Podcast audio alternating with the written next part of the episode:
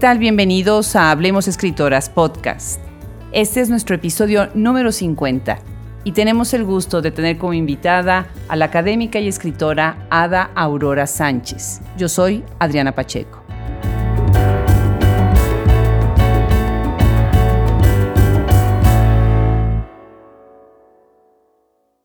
Colima es un estado con una gran tradición literaria, con muchos investigadores trabajando por rescatar una cultura que perdura hasta el día de hoy. La Universidad de Colima, junto con otros grupos y casas editoriales, se han dado la tarea de trabajar de la mano con catedráticas y escritoras como la doctora Ada Aurora Sánchez. Nacida el 7 de abril de 1972, Ada es investigadora y profesora en la Facultad de Letras y Comunicación. Realizó estudios de música en el Instituto Universitario de Bellas Artes de la Universidad de Colima y en el Conservatorio de Música de la Universidad Veracruzana. De niña, formó parte del grupo Los Niños Violinistas de Colima. Tiene una abundante producción, tanto académica, poética, como crónicas que hablan de la gente de Colima. Para ella, la educación, la música y la literatura son fundamentales en el proceso formativo de los estudiantes. Dulce María acerba Señora de Dios, soledad enarenada, minuto cortado antes de la aurora. Dulce María, Señora poeta, nardo en agua limpia, ¿por qué tanto sufrimiento? ¿Por qué el abandono del mundo? ¿Por qué esos mares de por medio? Dulce María, dinos qué filosas palabras fueron cortándote por dentro, hasta vaciarte sobre nosotros con tus versos de labios tenues. Entumecida y sollozante, contra todo, hiciste del dolor oculta estrella. En tus versos sentimos una angustia callada de animal agazapado, pero también el asombro de rodillas ante lo simple, lo pueril del mundo. Dulce María, con la muerte reivindicaste tu nombre, la estatura de tu grandeza, amada y profunda como tus versos. Hoy Hablemos Escritoras se engalana con la presencia de una académica, de una poeta, de una ensayista de gran talla que tiene una gran trayectoria en todo lo que son las letras y ella es originaria de Colima. Bienvenida, Ada Aurora. Me da muchísimo gusto tenerte el día de hoy en Hablemos Escritoras. Muchas gracias a ti, Adriana. Estoy realmente muy emocionada por ser parte de este espacio ya tan importante para la literatura mexicana, por compartir este foro de alguna manera con muchas escritoras muy talentosas y en ese sentido, pues, de verdad, eh, muchas gracias por la oportunidad. Pues al contrario, yo estoy muy contenta porque además te he visto en acción, he visto en la Universidad de Colima, sí, tu gran papel que has hecho ahí junto con otros investigadores y otros colegas que tienen un trabajo y un equipo magnífico. Platícanos un poco, empecemos primero por tu aspecto académico y por tu gran obra como, como educadora. Bien, mira, yo estudié la carrera de letras y periodismo en la Universidad de Colima. Soy egresada de una institución que creo que es pujante, que es una institución, si bien una universidad relativamente pequeña en comparación con otras universidades del país, en función de que está en un estado pequeño también, pero es una universidad eh, con eh, mucho deseo de hacer bien las cosas. Entonces, pues me, da mucho orgullo pues pertenecer a esta universidad. Después hice una maestría en humanidades, en educación con especialidad en humanidades en el TEC de Monterrey y después hice el doctorado en letras modernas en la Universidad Iberoamericana de la Ciudad de México. Entonces, en, líneas generales, esa ha sido mi formación en lo que tiene que ver con eh, literatura, con humanidades. Hice también estudios de música en el Instituto Universitario de Bellas Artes de la ciudad de Colima y también en el Conservatorio de Música de Jalapa. Soy violinista, ahora ya eh, no tan en activo como quisiera, puesto que la literatura es, sumamente demandante, como tú sabes bien. Y entonces, bueno, he estado un poquito al margen de la parte, digamos, práctica de la música, aunque pues la música es algo irrenunciable, lo tengo dentro, lo combino también con literatura desde otros puntos de vista. Y bueno, pues también es eh, parte de esta formación en la que he estado inmersa a lo largo de los años. Me encanta, me encanta esa tradición que además estás combinando con la música, este aspecto tuyo de que seas violinista, pues habla de tu gran disciplina y además de un talento. Es muy interesante cómo eh, uno se está alimentando con el otro, ¿no? Las letras con la literatura. Te oigo hablar y lo vi yo con un gran cariño eh, por Colima, ¿no? Y veo que, que, este cariño se ha este, trasladado pues a todo tu trabajo en hacer investigación sobre lo que es la cultura, las personalidades de la zona. Platícanos un poco cómo es la vida en Colima, ¿sí? Y cómo es que ustedes están alimentando con biografías y con ensayos esta, esta vida cultural en Colima.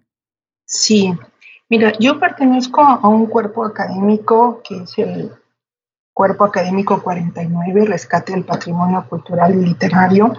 Entonces, desde allí, no solo por la pertenencia a este cuerpo académico, sino también por una convicción personal, me une a, mis colegas, a mis compañeros de la Facultad de Letras, en especial a mis compañeros de, este cuerpo académico, pues el deseo efectivamente de aportar al rescate de una memoria cultural amplia en mejor de los términos, pero centrada particularmente en lo literario. Yo pienso, y esto lo digo, digamos, a, tono personal, eh, que si tú perteneces a un territorio determinado, una geografía determinada, y tus vínculos también familiares están aquí, tu memoria social colectiva se une a esta parte, a esta geografía, pues de alguna manera tienes eh, los recursos más a la mano para dar eh, fe, testimonio de una historia, de una cultura, pero también de una tradición. Entonces yo desde este punto de la geografía del territorio mexicano, pues me siento comprometida con eh, recuperar eh, rostros, obras, personajes que si bien en algún caso ya no existen, no están en nuestro presente, pero eh, su palabra, su decir es importante que sea un eslabón con quienes vivimos ahora en, el presente. Entonces, por allí hemos abonado desde el campo de la investigación, haciendo libros que tienen que ver justamente con escritores, con escritoras de esta región, pero eh, también de pronto desde la creación o desde géneros que lindan en la historia, el periodismo, la literatura, como puede ser la crónica, por ejemplo, hacemos también un trabajo de rescate de ciertos personajes y obras. ¿A qué, ¿A qué retos te enfrentas en, un rescate así? Porque, bueno, me imagino que es eh, no nada más la recolección de los datos históricos de los personajes, pero debe de haber algunas otras eh, cosas que se involucran en este momento. ¿A qué retos tienes que enfrentarte? Mira, yo creo que como todo eh, trabajo filológico, como todo trabajo histórico, el gran reto es la reconstrucción del, horizonte, ¿verdad? Histórico en el que se insertan esas obras que tú estás tratando de, de recuperar, porque no solo traes el texto o traes la biografía, sino debes traer también una manera de percibir el tiempo en que se fraguó esa obra, ¿no? Entonces es acercar un, horizonte a veces eh, medianamente remoto o muy remoto en otros casos a los lectores contemporáneos. Yo en ese sentido, bueno, pues he hecho trabajo en la recuperación de obra, por ejemplo, de Agustín Santa Cruz, que fue un eh, poeta y narrador colimense que vivió poco menos de 31 años y uno puede preguntarse si en ese tiempo puede haber algo importante a rescatar y yo diría inmediatamente que sí, que fue muy importante en nuestra región y que además fue un personaje que se vinculó en su momento, pese a su juventud, con grupos importantes eh, de la Ciudad de México, que publicó en algunas revistas clave donde ya estaban publicando eh, escritores jóvenes que más tarde serían este, importantes y definitivos en la literatura nacional. Entonces, bueno, ese es un caso, ¿no? Por decir algo, Agustín Santa Cruz o José G. Alcaraz, o ahora, por ejemplo, me empeño en, buscar más datos sobre refugio Morales, María del Refugio Morales o Cuquita Morales, que fue una de las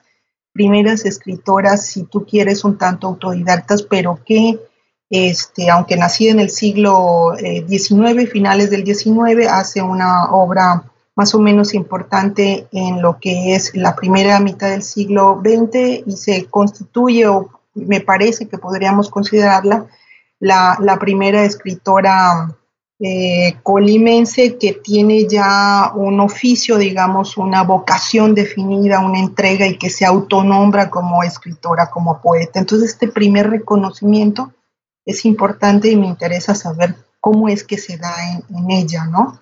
Y también cómo comienza a escribir eh, sobre este, lo que ella consideraba que debían hacer las mujeres, ¿no? Un poco para irse liberando de algunas ataduras. Claro, claro, ahí está una cuestión también de género. Y bueno, tú que estás contribuyendo, porque el caso es rescatar eh, las historias de, todos los personajes, ¿no? Sin importar el género, sino sobre todo su mérito y su impacto en la comunidad. Otra de las cosas que eh, me parece muy interesante en tu trabajo es tu gran vocación que tienes como docente, ¿no?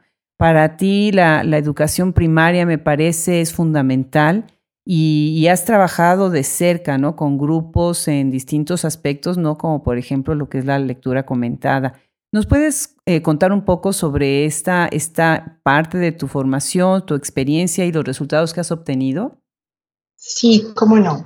Mira, yo no, no he sido propiamente profesora de primaria, pero sí he trabajado mucho con niños, tanto como en, en calidad de profesora de violín, Em, con edades que van desde los 4 años hasta los 12, 13 años y también he hecho, como bien lo has dicho, eh, talleres de lectura comentada. Desde la parte académica me he desenvuelto como profesora investigadora más bien en el nivel de licenciatura y posgrado. Pero efectivamente, cuando tú le apuestas al arte como una necesidad expresiva del ser humano como algo necesario, imprescindible en la formación de cualquier persona, eh, es obvio que uno no debe empezar hasta la, universidad, sino que tienes que empezar a formar eh, públicos desde pues, edades tempranas. Y en ese sentido, pues como te decía, he sido eh, profesora de música de niños pequeños y también eh, he hecho talleres de lectura comentada. Justamente en, de esta dinámica se desprende un, proyecto relativamente reciente, que fue el libro Con alas en la pluma, de la Constitución, ajá, que, se, que se publicó en el marco de esta colección hermosísima del programa Alas y Raíces, y que, es poesía para niños. Entonces, este libro recupera poesía de Griselda Álvarez y ha sido ilustrada por niños y niñas de Colima. Se inserta en esta colección al nivel nacional que ha tenido también la participación de escritores como Jaime Sabines, Enriqueta Ochoa, por citar eh, dos casos emblemáticos y hermosísimos, o el mismo Octavio Paz, ¿no? Entonces, en esta colección entra Griselda Álvarez y bueno, a mí lo que me corresponde es hacer la selección de poemas de Griselda Álvarez, fragmentos de su poesía que van a ser ilustrados por niños y además mm, trabajo con, los niños eh, mostrándoles la obra de Griselda, hablándoles de su eh, perfil biográfico, de sus andanzas de niña inquieta, etcétera, en fin, motivándolos a entrar al mundo de esta escritora que me parece que es, es, importante que se conozca no solo en México, sino en América Latina, en diferentes partes del mundo. Pues. Entonces, Griselda Álvarez eh, la mostramos a estos niños y niñas y pues nos da muchísimo gusto que este libro, como tú has dicho, pues haya quedado precioso por la intervención de tantas manos infantiles. Claro. Y además el apoyo, me imagino que a los padres les ha de encantar todo este tipo de trabajo. Es una manera muy em, didáctica y muy artística de, despertar su curiosidad hacia las letras y hacia la cultura. Hablando precisamente de esta intersección entre lo artístico y lo literario, tienes un artículo muy interesante de raíces y de fronda, la formación artística y literaria en contextos escolares donde dices, y, voy a leer este fragmento, En contextos escolares de nivel básico y medio superior, el arte debe ocupar un espacio curricular específico y central, central con el fin de que los estudiantes desarrollen su imaginación creadora, su competencia estético-expresiva, en el marco de una actitud crítica, ética, multicultural y de acuerdo y, de cuidado del planeta. Interesante esta última parte que pones del cuidado del planeta. ¿Cuál es tu idea? ¿Cuál es tu canon para la educación escolar? ¿Desde dónde tú ves la educación escolar? Mira, yo pienso que un currículo escolar debe efectivamente incluir lo que tiene que ver con el arte. Y no digo necesariamente y solo literatura, me refiero a otras manifestaciones artísticas. ¿Por qué? Porque, bueno, en primer lugar, el arte da disciplina. El que hace cualquier eh, disciplina creativa, se dedica a esto, no solo implica o involucra imaginación, sino también una actitud eh, disciplinada de búsqueda, de pensamiento, de interiorización, etcétera. Pero también el, arte, en, su aprendizaje, en su creación, implica el contacto con otros compañeros que están buscando. Entonces yo creo que esta condición de búsqueda, de pregunta, de interés, de curiosidad en el mundo, te lo promueve y mucho el arte. Entonces por eso estoy totalmente convencida que es algo vertebral que debe estar en, cualquier proceso formativo independientemente del momento en que uno se halle, ya sea niño, adolescente o adulto, ¿no? Me parece que debiera siempre haber esta parte del arte, eh, debe estar presente, pues. Claro, claro, ya lo imagino. Bueno, pues entonces ahora me, me gustaría muchísimo hablar un poco sobre el capítulo de tu libro. Este lo tienes publicado con, con otra investigadora y escritora, Gloria Vergara. Eh, eh, también buena amiga de este programa, titulado Maternidad a Contraluz, Visiones y Rostros en la Poesía Mexicana del siglo XX. Es, me encanta, ahora que acabamos de pasar el Día de las Madres, y bueno, para mí se extiende hasta el domingo que sigue siendo Mother's Day, que es Mother's Day en Estados Unidos. Eh, el tema de la maternidad y las representaciones en la política se me hace muy interesante. Eh, platícanos un poquito de este acto de publicación académica eh, colaborativa y de cómo para ti este espacio académico está privilegiando, bueno, pues este tema tan importante como la maternidad. Sí, justo este capítulo del que tú hablas es un texto que trabajamos con una amiga, colega, compañera de trabajo muy, muy querida, que es Gloria Vergara y con ella trabajamos maternidad a contraluz, visiones y rostros en la poesía mexicana del siglo XX. ¿Qué trata? ¿De qué trata este trabajo? Bueno, nos enfocamos al, estudio del arquetipo de la, de la, madre, de la madre y mala, entre comillas, eh, que pudiera aparecer, deslizarse en eh, cuatro poetas. En un caso fue Rosario Castellanos, Enriqueta Ochoa, Rivera Garza también, y también la última fue en Nadia Contreras. Entonces, eh, estas cuatro poetas nos ofrecieron un acercamiento al tema de la maternidad y bueno, desde luego, al ser eh, mujeres eh, críticas, todas ellas con obra sumamente importante ya para nuestra literatura nacional, Mm, nos, nos, dieron pistas y nuevas formas de comprender este momento crucial que puede ser en la vida de las mujeres, como es la maternidad. Desde luego, no solo se habla de relaciones eh, filiales eh, de homenaje a la madre, sino también de la contradicción profunda que implica la maternidad, porque no es fácil.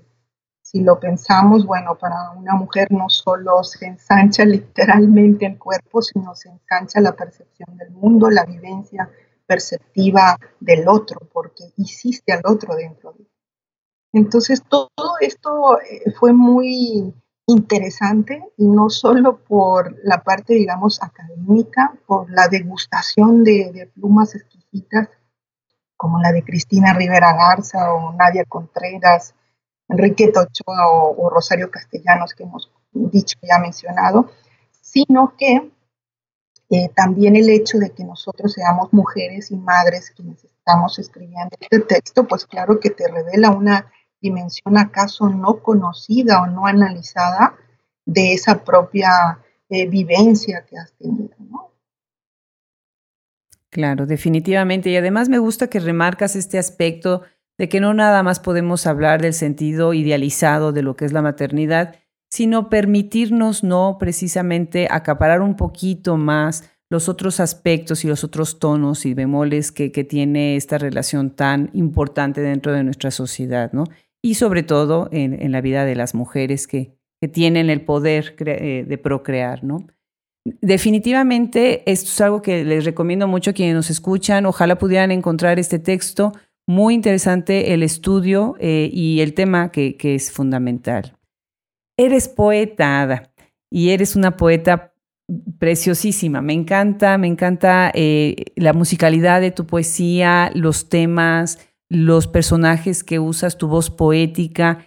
Platícanos, ¿cómo es que llega la poesía a tu vida? Yo empecé a leer poesía, mm, pues, ¿qué te diré? Yo creo que por ahí de los nueve, diez años tal vez, y comencé a hacerlo porque los profesores que tenía yo en la primaria afortunadamente tenían esta intención pero también eh, porque mi padre es muy buen lector de todo tipo de textos, pero particularmente de poesía. De hecho, él también escribe poesía y escribe narrativa. Entonces, él me daba a leer algunos textos, por decirte, de León Felipe, aquel poema muy clásico durante un tiempo que era Qué lástima, por ejemplo, o me daba a leer a García Lorca o a Pablo Neruda. Entonces era un gusto muy especial la lectura en voz alta. Luego de allí pasé a ser la niña declamadora de los lunes en las ceremonias cívicas, que al principio, claro, daba eh, pena, vergüenza un poco el, el, papel allí, pero después se fue haciendo algo muy disfrutable. Luego vinieron los concursos de poesía, de oratoria, y bueno, en fin, toda esta necesidad de poder nombrar, de poder decir en voz alta esta música que tienen las palabras. Y bueno, pues así eh, comencé un poco entrando a la poesía y después ya en la adolescencia comencé a escribir mis primeros textos de poesía. Se fueron durante años acumulando en los cajones, eh, después publiqué algunas cosas en periódicos, en suplementos culturales, en revistas, hasta que finalmente me animé a publicar el libro tal cual como un un poemario que formó parte de la colección Parota de Sal de Secretaría de Cultura del Gobierno del Estado de Colima y también del CONACULTA. Es una colección, por cierto, que fundó el poeta Víctor Manuel Cárdenas, muy querido para nosotros en Colima. Y bueno, él me invita, me escucha en una de las lecturas públicas de obra que se hicieron en, algún momento con escritores eh, de Colima y me dice, oye, tú tienes que publicar eso, pásame el poemario, lo mandamos al dictamen y te aviso. Y bueno, afortunadamente se publicó y así salió un deseo como llama Y qué bien, pues mira, fíjate que en eso compartimos. A mí también me, me, me ponían a declamar. me acuerdo que gané un concurso con La Guaja, que es un poema que todavía sigo repitiendo cuando, cuando alguien me dice que, que sí lo hago. Y sí, como dices tú al principio, es la, la pena, ¿no? Y después le agarra uno gusto, ¿no? Esta, esta cuestión apelativa de lo que es la oratoria, pues es tan interesante y, ojalá en las escuelas se siguiera usando porque sí le da una formación muy interesante a, los alumnos en, su relación con la, con la literatura. Bueno, pues un deseo como llama urgente. Esto está publicado por Puerta Abierta Editores 2015. Eh, Ajá, Secretaría de Cultura también. Secretaría de Cultura también, es una coedición exactamente. Tienes después Todo libro es una liebre, también con Puerta Abierta Editores, coedición 2014. Eh, Otra de tus obras es Don Caralampio, Cara Limpia, pasó por aquí. Es Universidad de Colima 2009. Y El Pequeño Curvit, Universidad de Colima 2012. Bueno, ese es uno de, los muchos libros que tienes publicados, ¿no? Me gustaría para hablar más sobre esta faceta tuya, que leyéramos un, fragmento sobre eh, Todo libro es una liebre, y si quisieras compartirnos un fragmento de esta obra. Sí, claro que sí. Mira, te, platico un, poquito. Este libro recupera en su totalidad el tema de la lectura y de la escritura. Entonces, todos los textos son breves, no exceden la, la cuartilla en general, y recuperan precisamente ya sea personajes que son lectores o pues son escritores, escritoras. Las contradicciones también del escribir o del leer o del que va a publicar, las formas del libro, el fenómeno, la vivencia misma de leer, lo que sucede cuando lees algo que te transforma, etc. Entonces, bueno, es un homenaje en realidad a los libros. Y como su nombre lo indica, pues creo que todo libro es una liebre porque una vez que lo has publicado, se te escapa de las manos. Y la labor del lector es justamente cazar la liebre. Entonces, bueno, si me permites, voy a leer un texto brevísimo que se titula El escribiente y el mago. Excelente.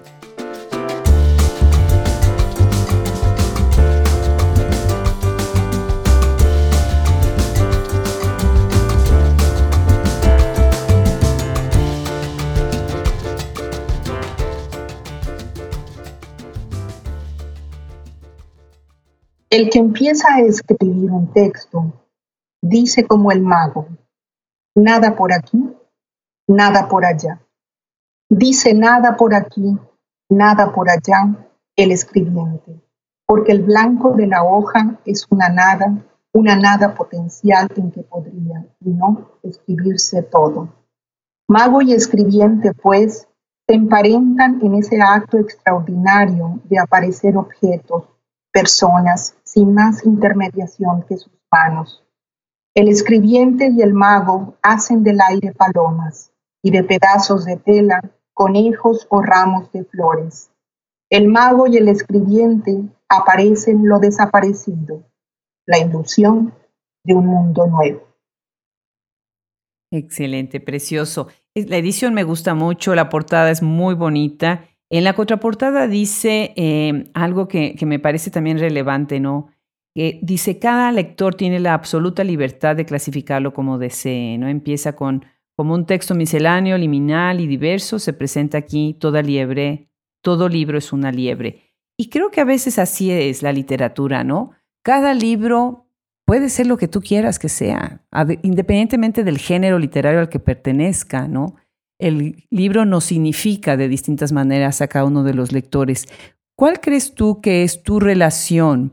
precisamente con, con este libro y con otros de, otros de tus libros. Eh, ¿De qué manera tú los, los ves y de qué manera tú te, relacionas con ellos? ¿Cuáles son tus más preciados? ¿Cuáles han sido tus retos?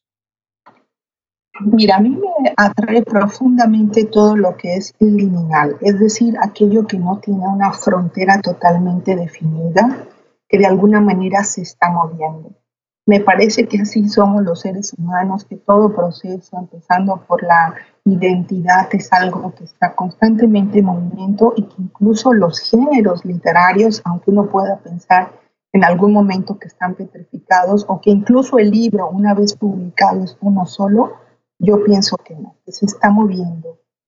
¿Por qué? Porque, bueno, hay dos esferas importantísimas allí que se cruzan, dos subjetividades que tienen que ver con el autor, con la autora, pero también con quien lee. Entonces, uno nunca es el mismo cuando te acercas a leer un mismo libro varias veces. Ni el libro será lo mismo para ti cada vez que te acercas a él, ¿no? En consecuencia.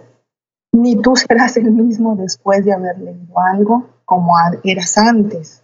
E, e, esto es, me parece que, que claro, aunque no siempre se reconoce. Entonces eh, decía que me atrae lo liminal y en ese sentido los géneros que no están totalmente cerrados o que por, por decirlo de algún modo pueden ser clasificados de diferentes formas me resultan más atractivos que los que cumplen con algo eh, muy eh, cuadrado, con esquemas demasiado cerrados me gusta más lo, libre y me gustan también mucho explorar las formas, entre comillas, de géneros menores o subgéneros, tanto desde la parte creativa como desde aquellos que los producen. Entonces me resultan atractivos esos escritores un tanto marginales por el trabajo con esas formas. Interesante, pues sí, claro que sí. De hecho, tú estás, eh, también has publicado en el formato de viñetas, ¿no? Que el género de viñetas, pues a veces no es tan común para, para el público en general. ¿Nos, puedes platicar un poco sobre, sobre este género y qué es lo que tienes publicado en él? Sobre el tema de las viñetas, he publicado en el campo de la investigación un, un trabajo a manera de capítulo del libro que se titula Viñetas de provincia origen y revitalización de un género periodístico literario. Aquí abordo el trabajo particular de un escritor, de un periodista colimense, Manuel Sánchez Silva, que escribió durante muchísimos años una columna que llevaba por título precisamente Viñetas de Provincia. Y entonces, bueno, él hace de alguna manera una reivindicación de este género no tan eh, trabajado, aunque de todos modos tiene una presencia considerable en diferentes partes del país.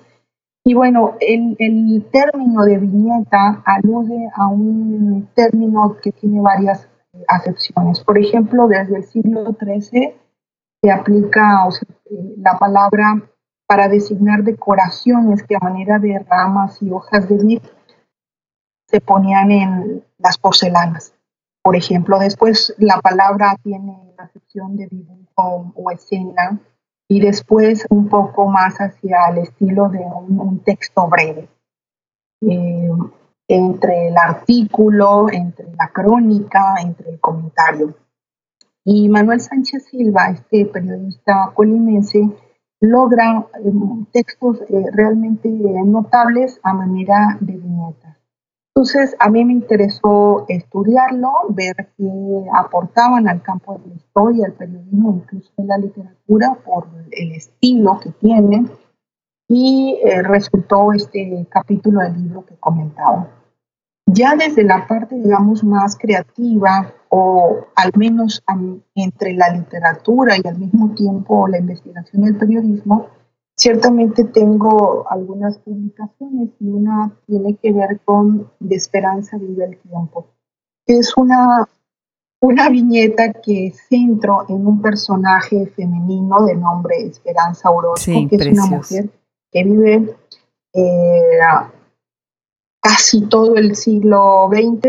Ella eh, nace en 1910 por allí y, y muere casi una década después, un poco antes de cumplir los 100 años. Entonces a mí una vida así tan eh, longeva, pero además tan espiritual y con una visión tan amplia de lo que fue Colima en su transformación cultural, social, política, me resultó extraordinariamente sugerente.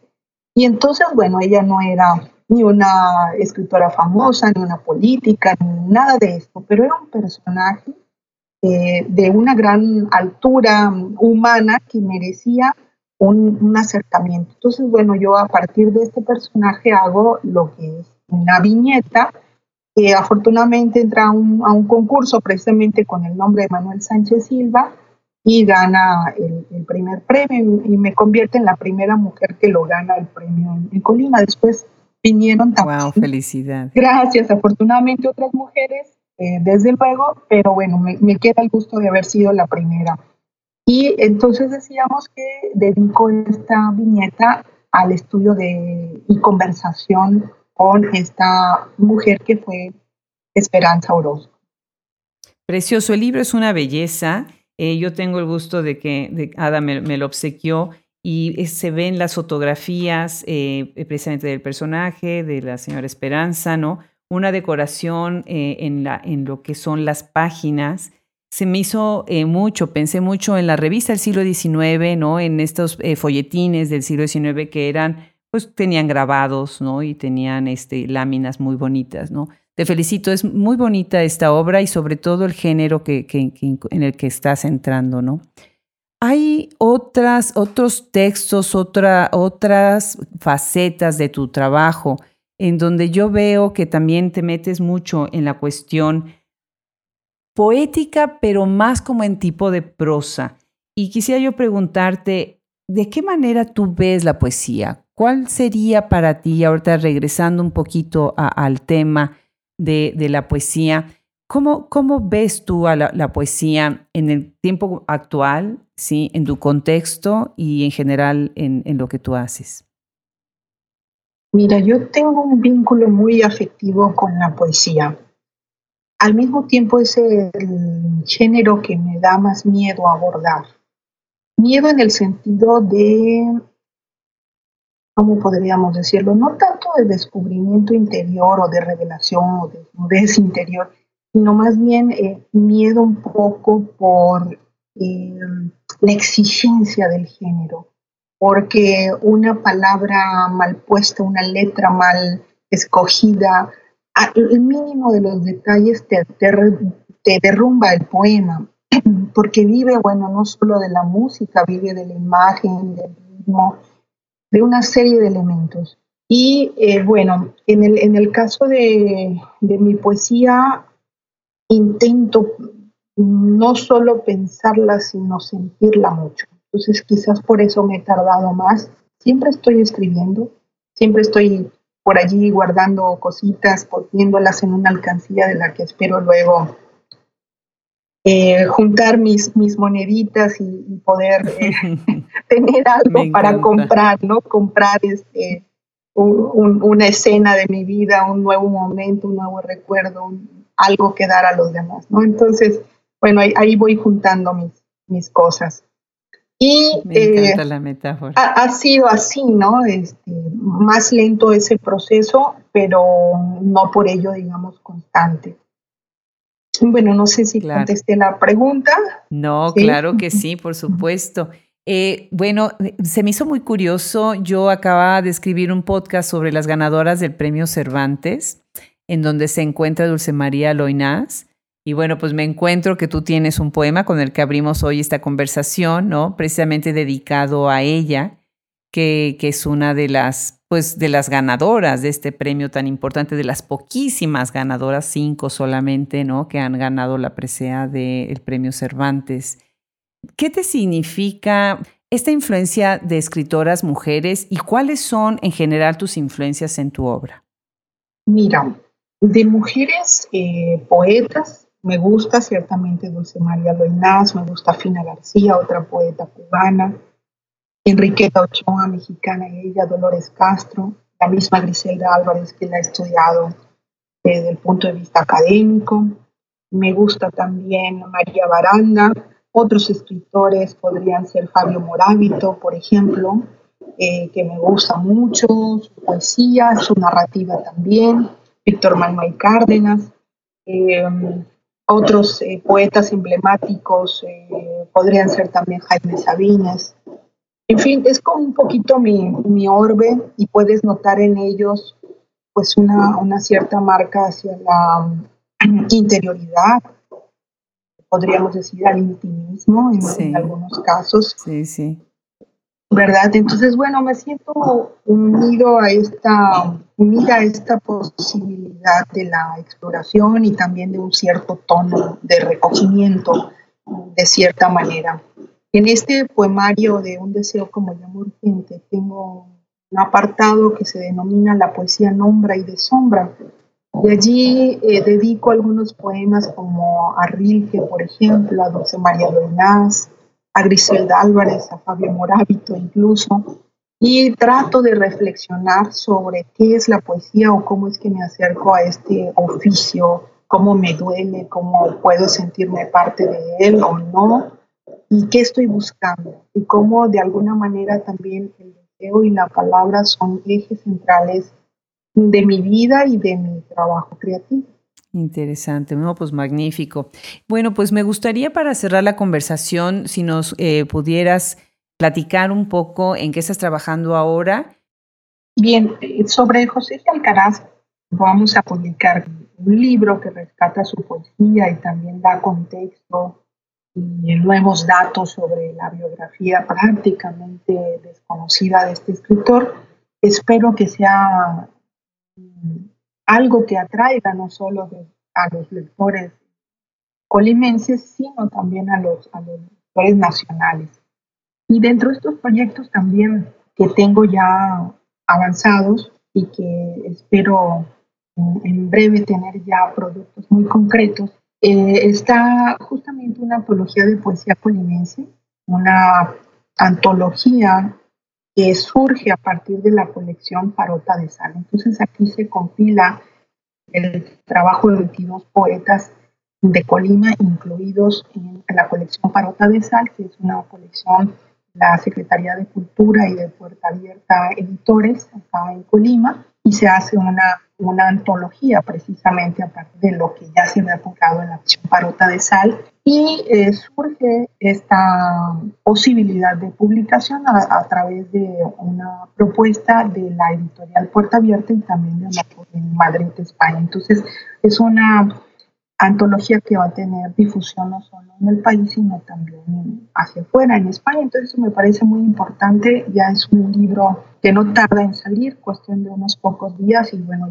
estamos con eso y pues también eh, siguiendo eh, trabajando cosas del tema de la lectura, los lectores también representados en la narrativa mexicana, que también es, es algo ahorita que me tiene muy entusiasmada. Entonces, bueno, es, parte de los proyectos. Están también por salir dos cuadernos, editamos a través de la Asociación Colimense Universitarias, la ACU, eh, que son eh, trabajos de investigación de mujeres de Colima que hablan de otras mujeres que han hecho cosas importantes en la región, ya sea en el activismo social o en un caso, por ejemplo, en la fundación de una radiodifusora.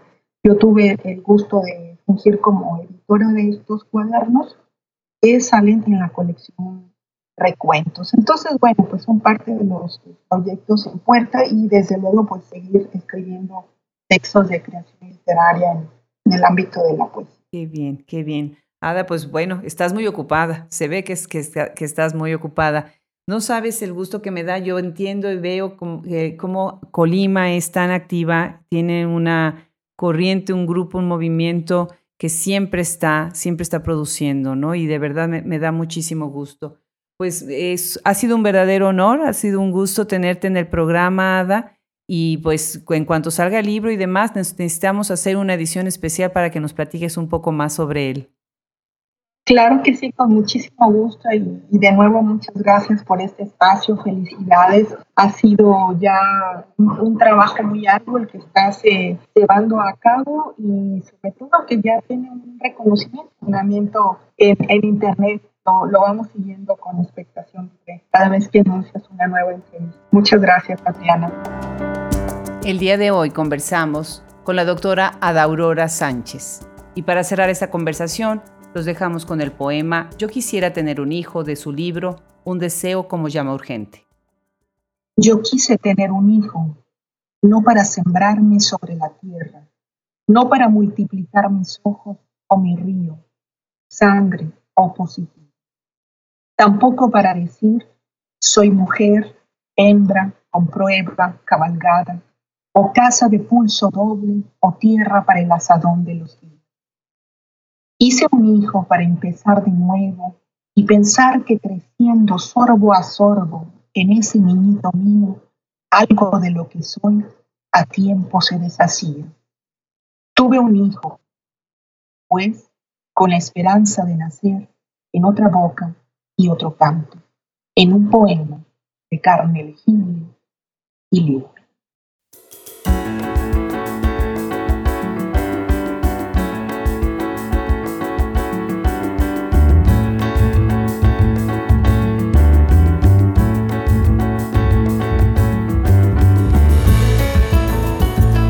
Hablemos Escritoras Podcast es gracias a la producción de Fernando Macías Jiménez y Wilfredo Burgos Matos.